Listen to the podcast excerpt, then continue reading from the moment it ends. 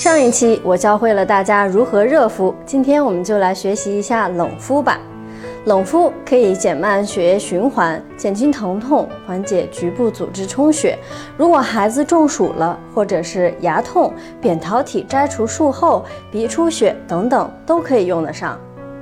方法一：用冰袋冰敷。先用毛巾把冰袋包裹起来，然后可以放在孩子的额头、腋下或者是大腿根部的位置。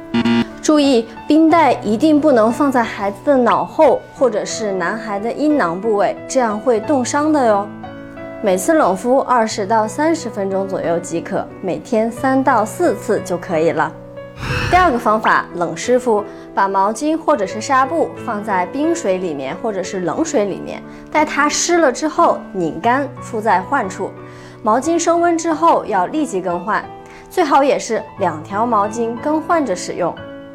如果需要退热的话，可以用毛巾包裹住冰块，敷孩子的背部、四肢、肘窝、腋窝，还有腹股沟等地方。